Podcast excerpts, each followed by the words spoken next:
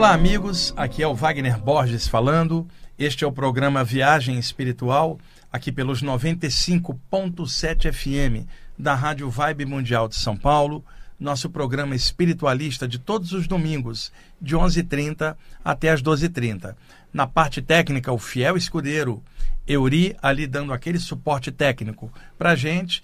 E como a gente havia combinado no último programa, está novamente aqui comigo meu amigo Marco Antônio Petit, um dos maiores ufólogos do mundo, co-editor da revista UFO também, e que está aqui em São Paulo por ocasião do Congresso Internacional de Ufologia, patrocinado pela revista UFO, que está rolando neste final de semana. Portanto, estamos gravando o programa dias antes e eu quis aproveitar a presença do Petit aqui para expandir um pouco dos temas ufológicos que nós comentamos no programa anterior, onde ele falou bastante das imagens que a NASA tem mostrado e disponibilizado para todo mundo. Falamos bastante nisto e hoje eu deixei uma série de perguntas variadas sobre a temática ufológica para aproveitar a presença dele aqui, que é um pesquisador sério, bem pé no chão, para esclarecer para a gente, tá bom? Petit, e aí, legal que você voltou. É, foi um grande prazer o, o programa da semana passada e estamos aqui para dar, dar aquela continuidade, né? Já que é aquela é, pequena lista de perguntas que você fez acabou se tornando é, até volumosa, grande, né? Frente ao, ao, papo que rolou, né? Porque você é, responde uma coisa e de repente vem à, à mente uma outra relacionada. Isso e aí a coisa, o tempo evidentemente nunca dá, é suficiente. É, e eu quero agradecer a vocês, ouvintes do programa, pela grande audiência do programa. A entrevista com o Petit repercutiu bastante, principalmente depois que entrou lá no meu canal do YouTube, que tem 170 mil pessoas inscritas, e o Petit também disponibilizou no canal dele, nas redes dele, e muita gente gostou da temática, está ouvindo hoje novamente. E enquanto vocês escutam o programa, eu e o Petit estamos lá no evento, fazendo as palestras, é, é, podcasts lá, é, sendo entrevistados com os vários palestrantes do evento. Petit, vamos lá para a gente aproveitar a sua presença aqui.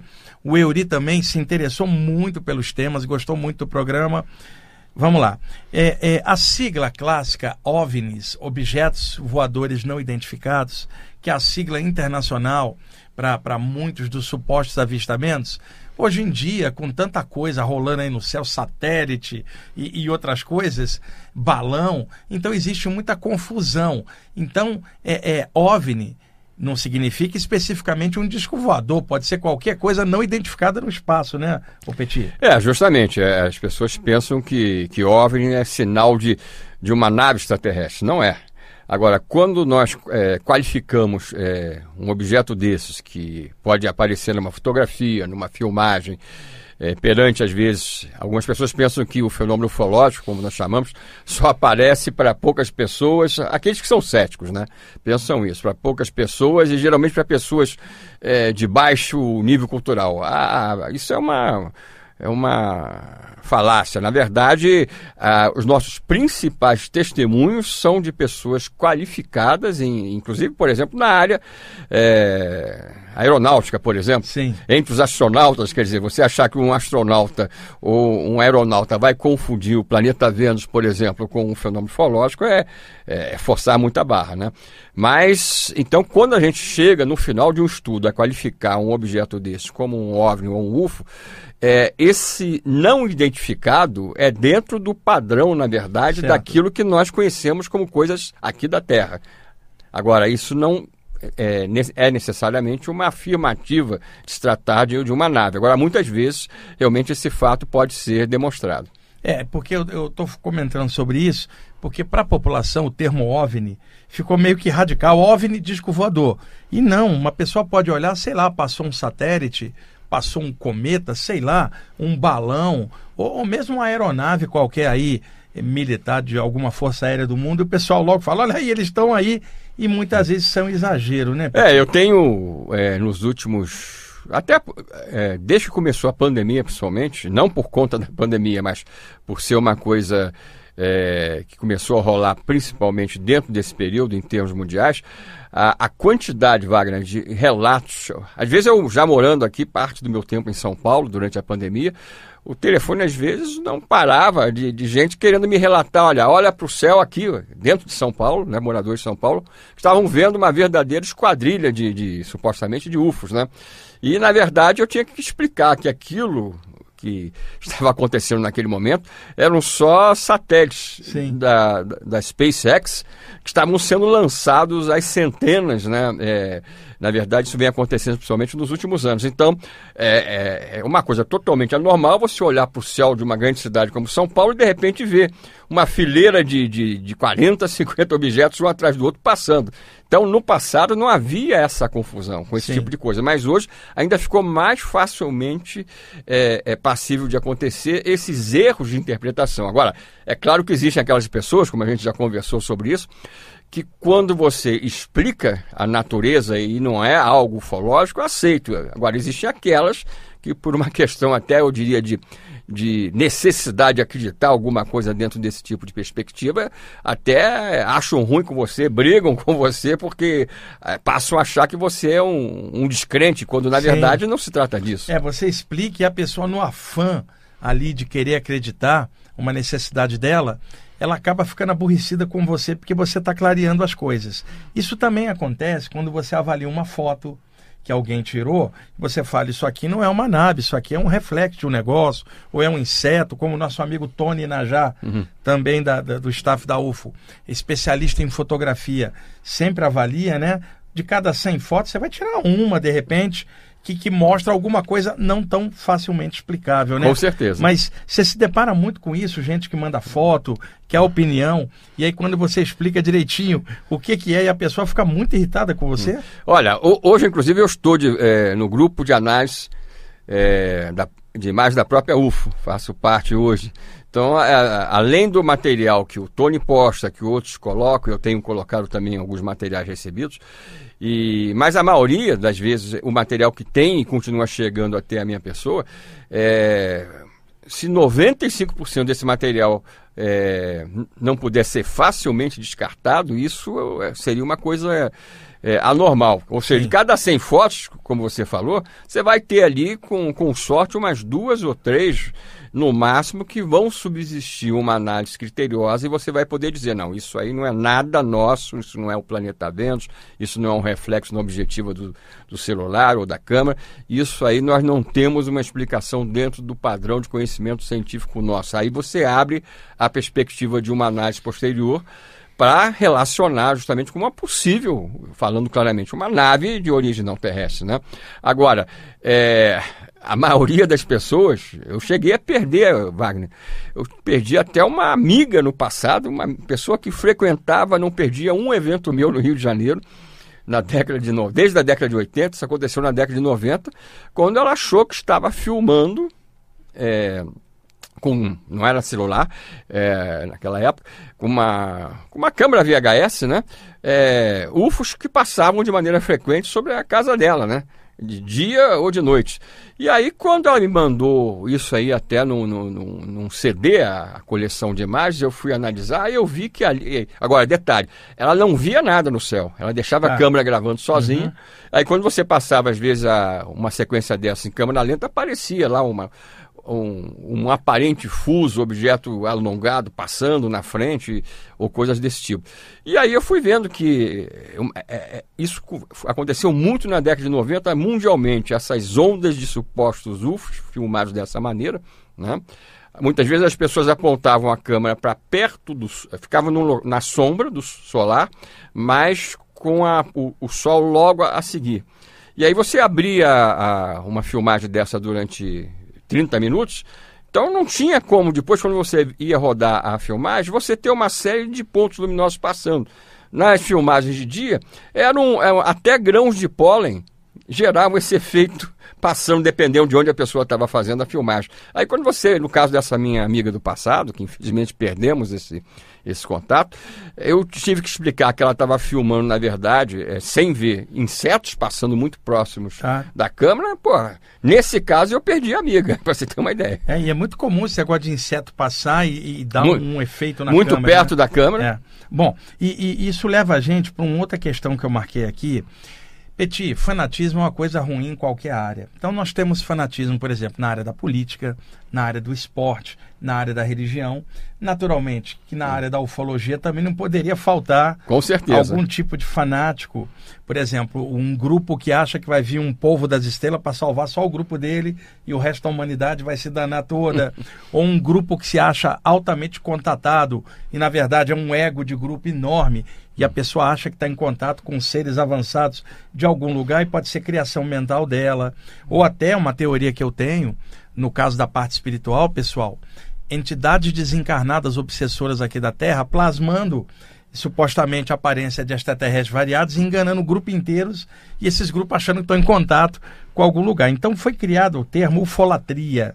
E aí no caso, as pessoas fanáticas seriam ufólatras. Sim. Petit, ao longo de tantas décadas de pesquisa, você deve ter se deparado com muitos ufólatras, seitas, é, gente que espera os ETs vir salvar a gente da nossa própria ignorância, né, dos nossos problemas criados por nós mesmos. Uhum. E, e, assim, eu queria a tua visão, até como alerta para as pessoas que estão é, é, ouvindo a gente isso, sobre é. esse fato. Perfeito. Isso é uma coisa que, desde que eu praticamente comecei na ufologia publicamente, isso vem desde do ano 79, quando eu fiz minha primeira conferência pública lá no Rio, o que, que acontecia?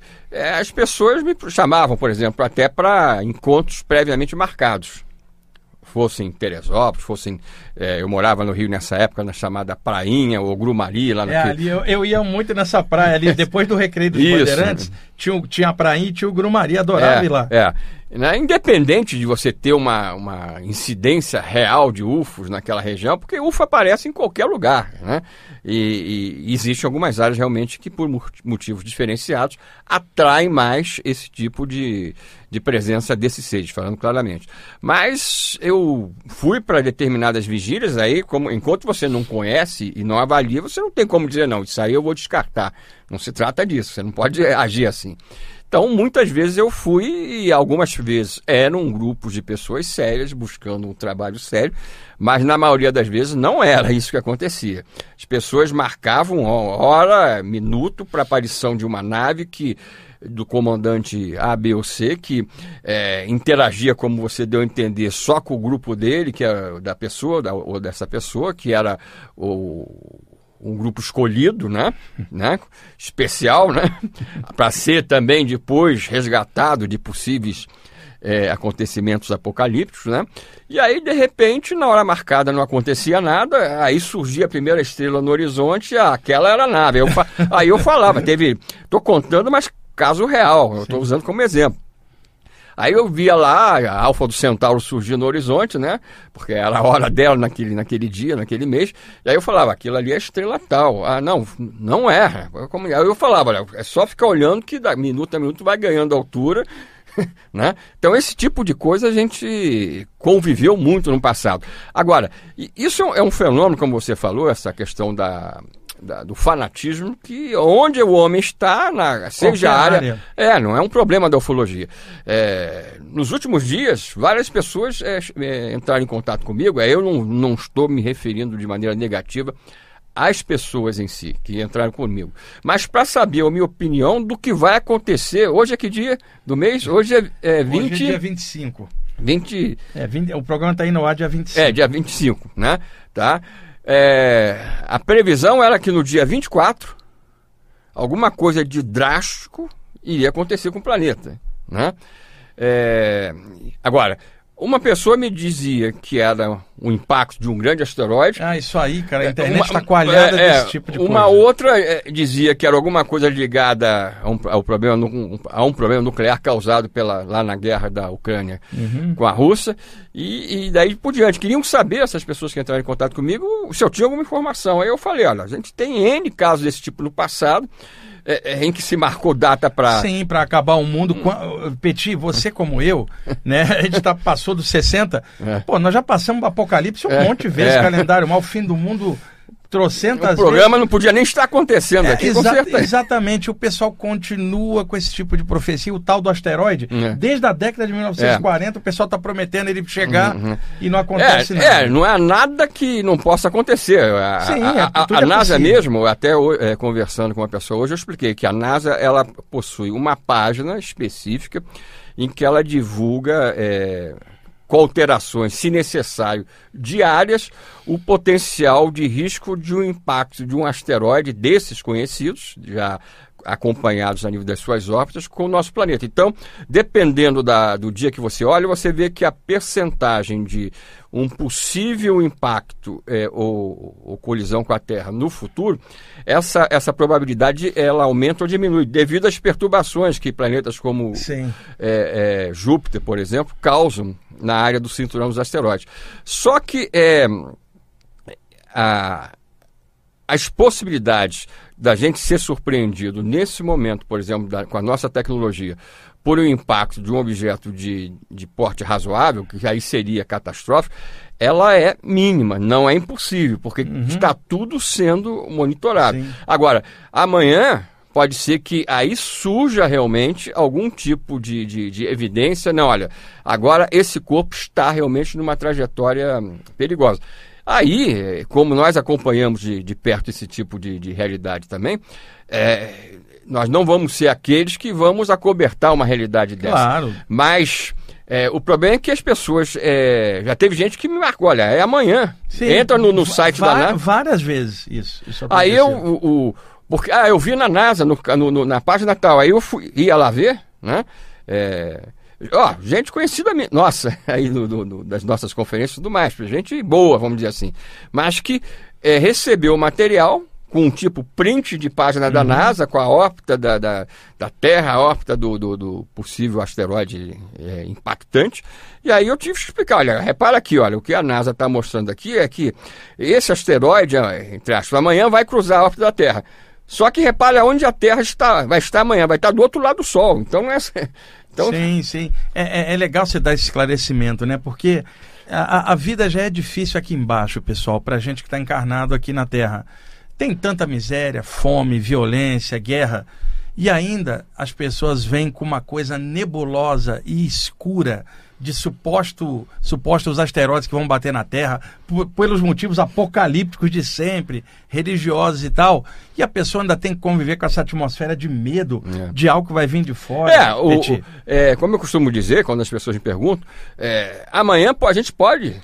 Tudo é possível. É, mas é, é, o que eu costumo dizer é o seguinte: é, tem que haver é, uma evidência para você previamente falar Sim. desse assunto, ou então é, não é, é, impossível que você, um corpo de menor porte, Sim. não detectado, possa nos atingir repentinamente. Isso pode acontecer como agora. Já, como já aconteceu no passado várias vezes. Várias vezes. Terra. A gente tem é, é, vários processos de extinção da vida planetária. Sim. Que ocorreram nos bilhões de anos, 4,6 bilhões de anos que é a idade do planeta, a vida tem aproximadamente 4 bilhões de anos já detectado. Então, é, para que as pessoas tenham uma ideia, quando se fala de, de, formas de vida que estão sendo extintas, é claro, a gente tem que lutar pelo meio ambiente e tudo mais. Mas hoje, para que se tenha um número é, objetivo para se tocar nesse assunto, como, por exemplo, é, eu já tive trabalhos publicados em artigos e, e, três dos meus livros falam da origem não terrestre da humanidade, apresentando alternativa até através de fósseis para uma nova compreensão com a interação extraterrena nessa história. Então eu estudei muito antropologia, paleontologia, arqueologia. Então dentro desses estudos, desde praticamente da adolescência, eu aprendi muita coisa dessas outras áreas. Então hoje em dia a gente sabe que a, toda essa vida monumental que existe ainda no nosso planeta, ela representa a, todas essas formas de vida distintas, né? sejam vegetais ou, ou, ou animais, elas não representam 4% das formas de vida que já existiram no planeta e já Sim. se extinguiram. Uhum. Então a gente teve vários ciclos de extinção no passado e alguns certamente relacionados a grandes impactos desse tipo. O, o, o Petit, é, é, se a Terra tem 4 bilhões de anos. 4,6 bilhões de anos. 4,6 bilhões de anos. A raça humana, então, é muito nova no pedaço, né, cara? É, aí que tá. Oficialmente, o Homo sapiens sapiens, ou seja, nós, né? Wagner, Petit, vamos colocar dessa maneira, a nossa forma está no planeta como ela é hoje, há um pouco menos, é, ou, ou, no máximo 200 mil anos. Isso dentro de 4,6 bilhões de anos é nada, é um, é um tempo ínfimo. Só que as investigações, não só minhas, dentro dessa questão de uma possível origem não terrestre, não só do homem, mas da própria vida no planeta Terra, é, revelam que que a para começar, a presença humana de seres semelhantes a nós na Terra remonta no mínimo a cerca de 500, reparem o que eu vou falar, 500 milhões de anos, não é? Não estou falando de 500 mil anos. Por que, que a gente pode falar isso hoje? Porque existem evidências é, de uma interferência direta no planeta, remontando já nessa época. Então, que tipo de evidência você poderia me perguntar que a gente pode apresentar. Existem, do mesmo jeito que a gente tem até no Brasil, pegadas de dinossauros uhum. que viveram na, na, Terra há mais de 64 milhões de anos, a gente tem pegadas de pés calçados. O que eu quero dizer com pés calçados? São rastros nos mesmos registros que a gente tem, por exemplo, a dos dinossauros, na, na, na, nos estratos geológicos, muitas vezes, você tem pegadas deixadas por sapatos ou botas semelhantes aos nossos atuais. Então, é, por uma questão de paralelismo, se você tem é, rastros desse tipo de, de sapatos ou, ou, coisas semelhantes às nossas botas há 500 milhões de anos atrás, é sinal que quem deveria usar esse tipo de, de vamos dizer assim, de calçado, vamos colocar dessa maneira, para deixar esse registro, tinha que ser algo muito semelhante à forma Sim. humana. E existem casos de contatos, por exemplo, que eu abordo no meu, livro, por é, UFOS, Espiritualidade e Reencarnação, que aí a gente coloca o aspecto da espiritualidade também ligada a, a, a área mais objetiva da origem tá. essa planetária biológica do, Esse do homem. está em catálogo ainda ou já esgotou? Tá, a gente acabou de receber é, novos exemplares, né? É, a gente saindo da pandemia, a gente está com praticamente é, em estoque todos os, os livros. O pessoal que quiser adquirir o livro pode entrar em contato, em contato direto WhatsApp. comigo? Pode. Deixa aí o número de tá. novo. É, DDD 21 tá. 995 84 10 14. De novo. É, DDD 21 995 84 10 14. Então, para completar isso que eu estava te colocando, é, a gente tem, é, é, isso já hoje defendido por cientistas a nível de prêmio Nobel, né, como Francis Crick, já falecido hoje há, há vários anos, a, a ideia que, na verdade, não é só o homem que veio, que está hoje na Terra, veio de fora mas que a própria vida na Terra tá. foi é, fruto de uma semeadura feita aqui no nosso planeta, naquilo que hoje nós chamamos de nosso, né? que no outro programa até eu falei que essa história Sim. de nosso é uma coisa muito, o, o, o nosso muito relativo, né? É, Francis Crick, por exemplo, é, quem foi esse homem? Ele ganhou o prêmio Nobel de Fisiologia pela descoberta que ele fez justamente da estrutura molecular da molécula DNA. Ou seja, o próprio cientista que é, é, gerou a compreensão da base da vida tida por nós como terrestre, nos últimos anos de vida passou a defender que a vida na Terra desde as formas mais primitivas, é fruto de um processo de implantação feita aqui por algumas civilizações cosmicamente realizadas, extraplanetárias, é claro, que já viajavam uhum. pelo universo, na época até que o, o, nosso sistema solar estava sendo é, formado ainda. É, e se levar em conta aqui 4 bilhões de anos aqui para a Terra, e o universo se especula o quê? Entre 10, 12, que até 15 bilhões é, de anos? É, a, média se fala em 13,7 ou 13,8 então, bilhões dizer, de anos. Quando a Terra surgiu, o universo já existia há quase 10 hum, bilhões é. de anos antes. Quantas civilizações devem ter surgido Com e certeza. avançado antes da gente? Eu, Euri, estamos em cima? Então, vamos para o intervalo, pessoal. Daqui a pouquinho a gente continua esse papo.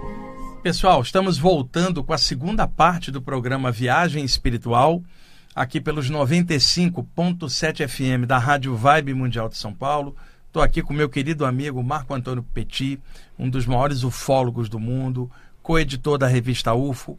Está batendo um papo com a gente pelo segundo domingo consecutivo.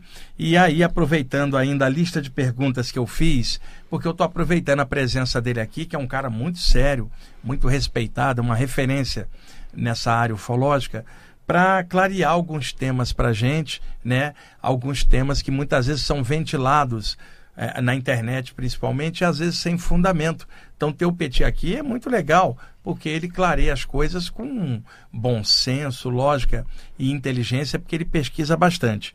É, é, Petit, é, saindo um pouquinho da parte de OVNIs, essa sigla, existe uma sigla OSNIS, O-S-N-I-S, Objetos Submarinos Não Identificados. Então, por que, pessoal?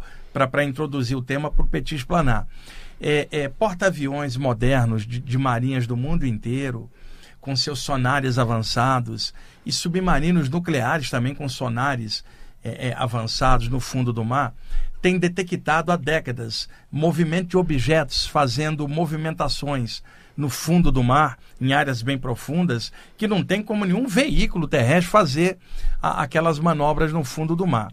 Então, há, há alguns anos, um pesquisador italiano, o Dr. Roberto Pinotti, que já teve em vários eventos da UFO aqui, junto comigo, com o Petit, um, um, um, pesquisador especial, fantástico, italiano, um cara muito bom, lançou um livro chamado OSNIs, Objetos Submarinos Não Identificados, onde ele trata um pouco dessa questão.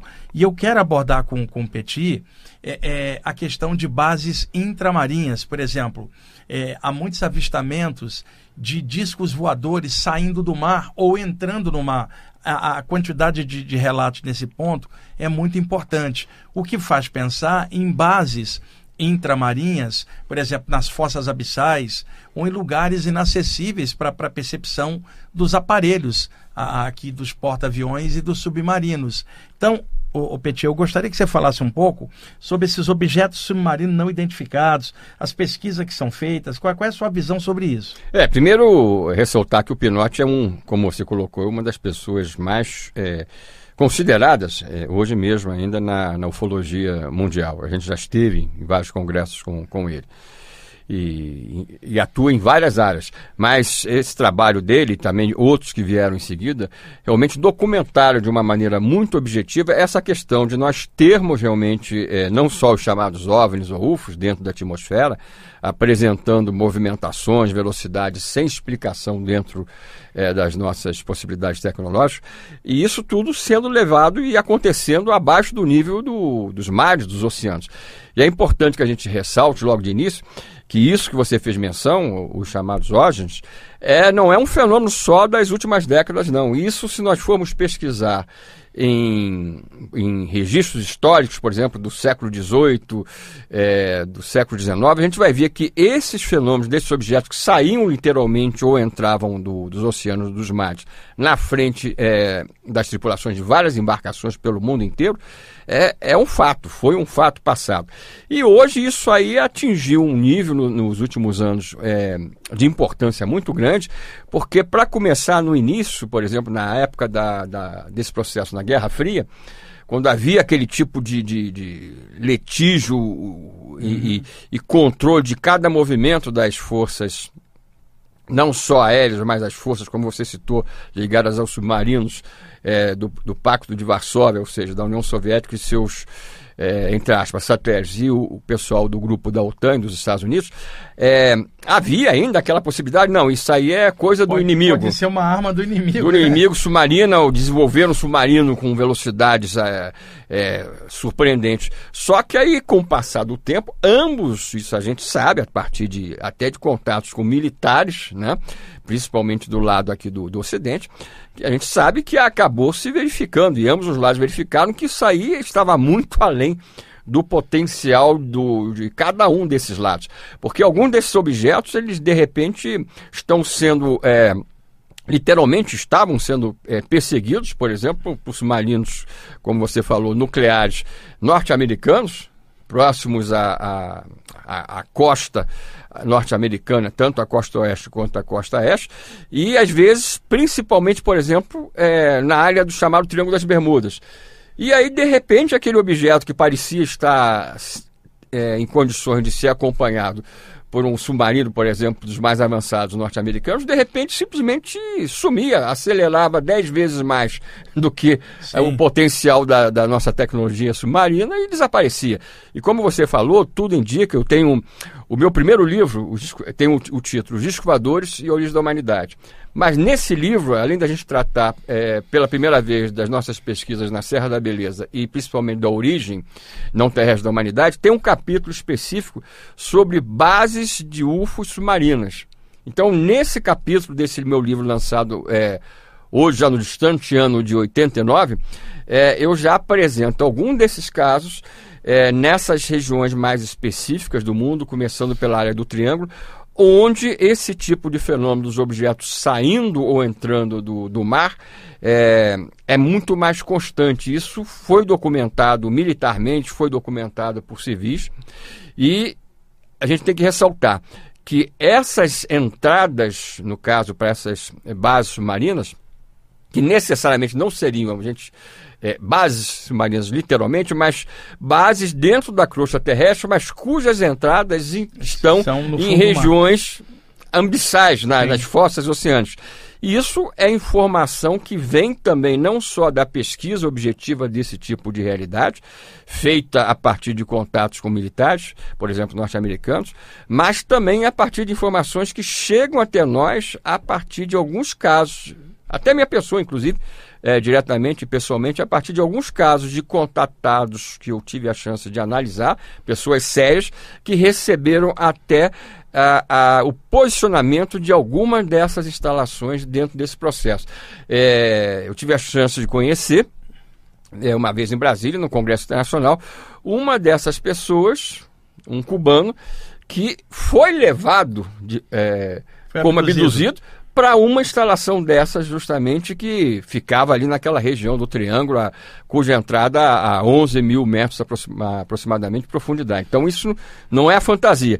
E Wagner, essa descoberta de que esses seres já estão estabelecidos aqui na nossa Terra, né, no planeta Terra, não se sabe desde quando, é, quando começou a, a chegar objetivamente como algo comprovado para as próprias principais potências militares mundiais, é que ainda acirrou mais ainda o processo de acobertamento. Porque como um governo como o americano, se já era difícil falar, olha, podemos estar sendo visitados por forças. Por cima, agora também por baixo ah, no mar. E na verdade chegar e falar, não, esses seres já estão aqui estabelecidos na Terra e dividem um planeta conosco. Isso aí seria uma eh, explodir tudo, né? É, e outra, porque isso aí demonstraria a vulnerabilidade é. dos governos da Terra. Como é que pode ter outros seres aí vocês não saberem de nada? Qual é a segurança que você vai dar para a população? Então, daí essa coisa de acobertamento e tal. O, o Petit, em menor escala, bem menos que o oceano é vasto, né? Mas em menor escala também tem casos de objetos submarinos não identificados às vezes em rios profundos e represas também, né? Sim. Tem, a gente tem lá no, no muitos casos no, nos rios da Amazônia, né? É, na época da Operação Prato. Lagos profundos é, também. É, também. Né? Na época da Operação Prato lá, muitos dos OVNIs avistados, que acabaram sendo fotografados pela própria Força Aérea Brasileira, pelos membros da inteligência do primeiro Comando Aéreo Regional, é, em muitos desses casos pesquisados pelos militares, os UFOs saíam do, dos rios, né? É, saíam ou entravam às vistas da, da, da, dos populares, das populações dessas, dessas regiões. Então, a, a é, falando claramente, esses seis, com os seus objetos, com os seus veículos, né, eles estão em todos os tipos de, de, vamos dizer assim, de ambientes praticamente que a gente tem no nosso planeta dentro desse processo que faz da Terra, na realidade, é, um mundo não nosso, mas um mundo Compartilhado. compartilhado pela nossa civilização com representantes de outras civilizações. Isso é, parece, é claro, uma loucura, só que é justamente essa loucura que é, que é real que faz com que todo esse segredo em relação à questão da vida extraterrestre continue sendo mantido em grande parte. Né? E, e, Petit, e da parte deles, que da parte dos governos da Terra, existe esse acobertamento que é histórico hoje. Muito mais pessoas detectam essa verdade. Mas da parte dos extraterrestres, sejam quem fores, sejam, sejam quem for, qualquer que seja é, é, o tipo de extraterrestre, hoje tem, tem até classificação de tipos, né? Humanoides iguais a gente, não humanoides.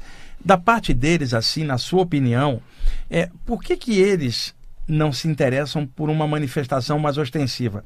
Será por causa, talvez, do nível consciencial da humanidade ser baixo, violento, a humanidade ainda cheia de superstição, ou, ou, ou, toda encrencada, e talvez na visão deles esse tipo de contato ainda é prematuro, embora por parte de nós que estudamos o tema, a gente gostaria que fosse hoje, mas da visão deles de conjunto, talvez não tenha uma massa crítica na humanidade que ainda seja passível de perceber e abrir a mente para povos das estrelas. Nós temos dificuldades de convivência para conviver com alguém com a cor da pele diferente, certo. religião diferente, sexualidade diferente. Imagina com alguém diferente. Então, na visão deles, assim especulando, Petit, por que, que você acha que esses povos das estrelas ainda não fizeram um contato em aberto com a humanidade? Perfeito. É, o que, que acontece?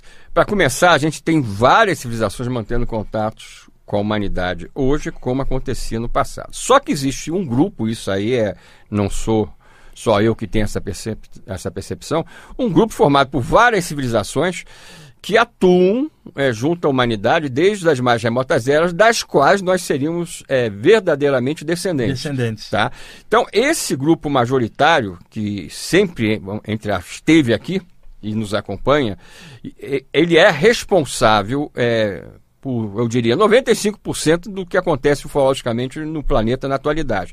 Esses têm aquilo que a gente poderia definir um, um aspecto positivo frente à humanidade. Então, esses estão fazendo o quê? Eles estão progressivamente nos ajudando dentro dos limites, com as suas aparições, com as evidências que eles têm eh, nos deixado, a, nos a, a, acostumando a própria humanidade a essa presença e essa busca, porque a partir do momento, você não, não começa entendendo o fenômeno, entendendo o sentido. Você primeiro tem que aceitar que ele existe. Sim. A gente já passou dessa fase, pelo menos uma boa parte da humanidade não tem dúvida que algo de importante está acontecendo. A partir disso, o que aconteceu? Começaram as investigações para tentar entender o que existia por trás. E esse que existe por trás, essa coisa que existe por trás, envolve vários aspectos desse problema, inclusive é, aquilo que interfere nessa preparação junto à nossa humanidade. Então, a, o aspecto que você abordou de uma falta de consciência ou massa crítica é exatamente por aí o que eu penso. Ou seja, é, a humanidade hoje ela ainda não atingiu aquela massa crítica consciencialmente falando, que permita um contato direto com essas raças, mesmo sendo positivas, sem que boa parte dessa mesma humanidade entre num processo de colapso por vários aspectos, sejam eles religiosos, é, para começar, políticos, político, sociais. é, né? Então a, a coisa não é fácil. Então não é que a gente defenda o acobertamento, mas a gente entende porque algumas mentes continuam a defender esse tipo de acobertamento. Eu estive com militares, né? Junto com o Jebaé, outros membros da, da chamada Comissão Brasileira de Ufólogos lá em Brasília. Brasília. por várias vezes, dentro do SINDAC, do, do próprio Ministério da Defesa, e esses militares chegavam em um determinado momento, quando a gente cobrava, e vocês não fazem mais nada, além de documentar a presença desses objetos, nós voltamos para a base depois que a gente vê que, do que se trata, a gente perguntou, mas por quê?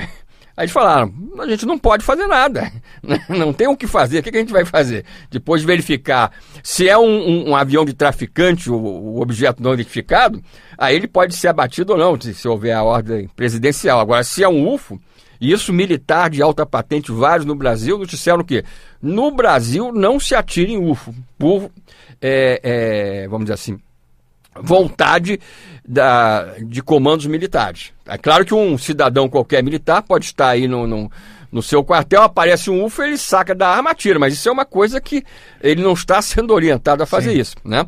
Mas então é necessário que isso é que a gente percebe que mal ou bem vem acontecendo, é um trabalho conjunto pessoas como você, como eu, como Javaé, no mundo inteiro que fazem a difusão da realidade desse fenômeno e da, dos aspectos positivos para a humanidade, potencialmente falando, é, de um lado, fazendo esse processo de preparação.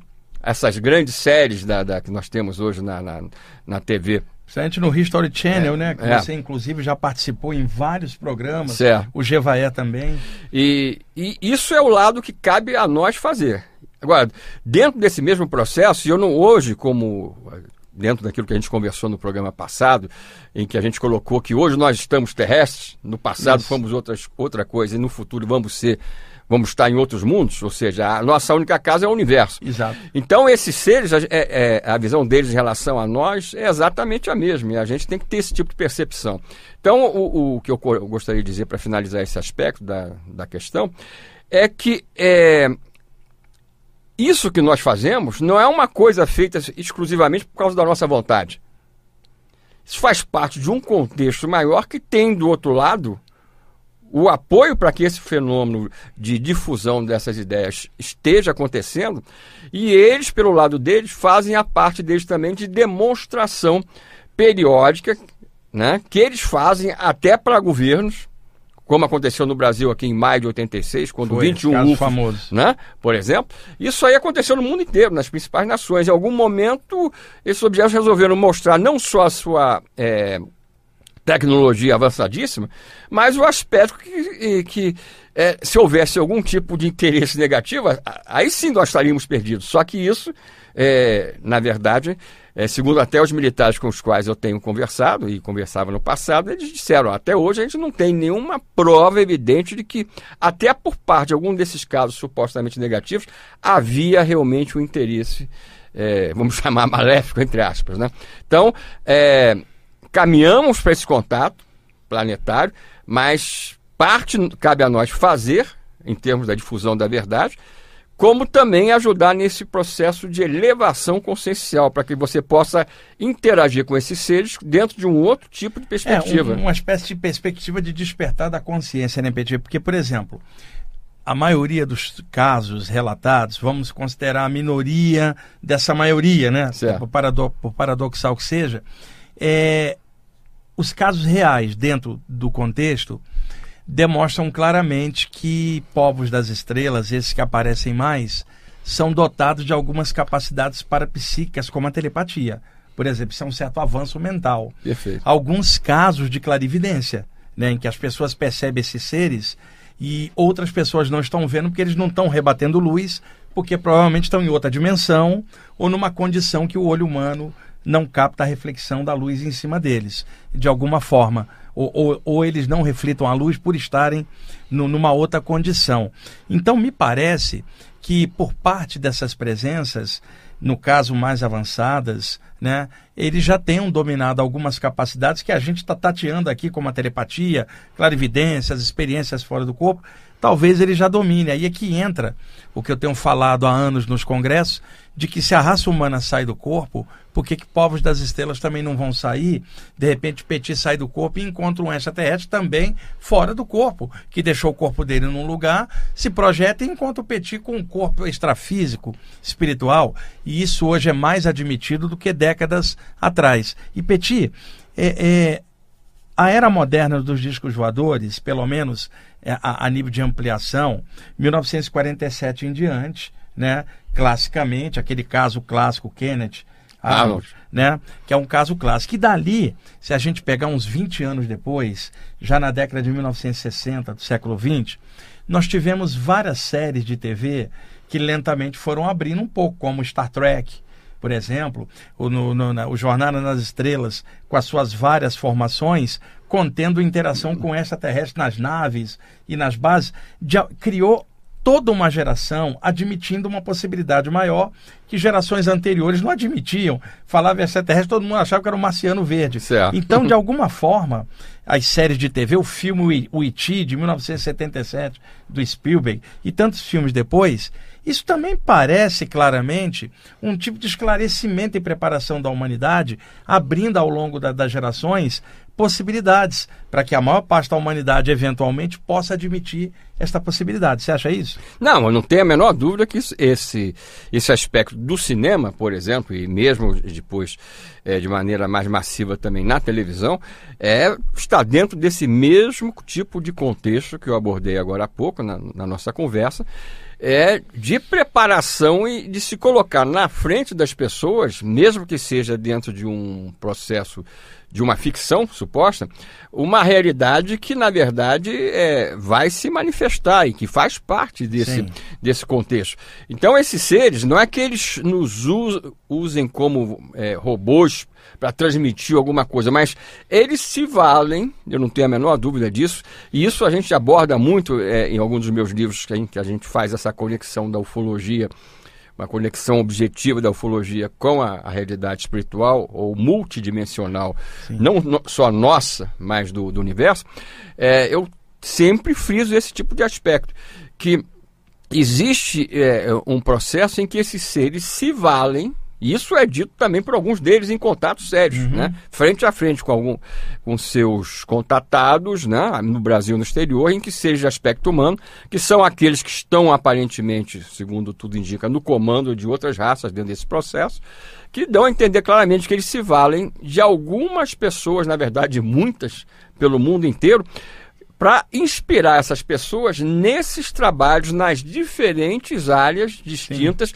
em que esse tipo de informação pode ser materializada para esse processo de que vai permitir no futuro essa aproximação definitiva, né?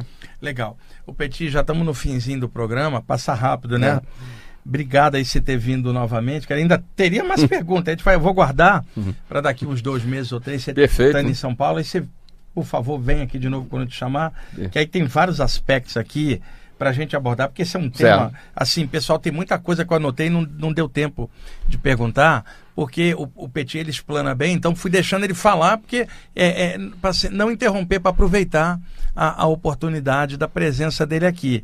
Mas eu vou trazê-lo aqui daqui uns dois meses ou três, novamente no programa, para a gente continuar esse bate-papo de ufologia bem legal aqui no programa, uma chance ótima dele estar tá aqui. Wagner, e, é, gostaria de deixar o meu, meu contato Isso, de zap mais uma vez e frisando que ele vale para que as pessoas se cadastrem para receber informes dos nossos seminários presenciais, online, lives, é, possam adquirir e saber como as nossas obras, os nossos livros. Sim, por favor, deixa aí. É, do, é, o DDD, frisando mais uma vez, é o 21 e o número é 995 84 1014.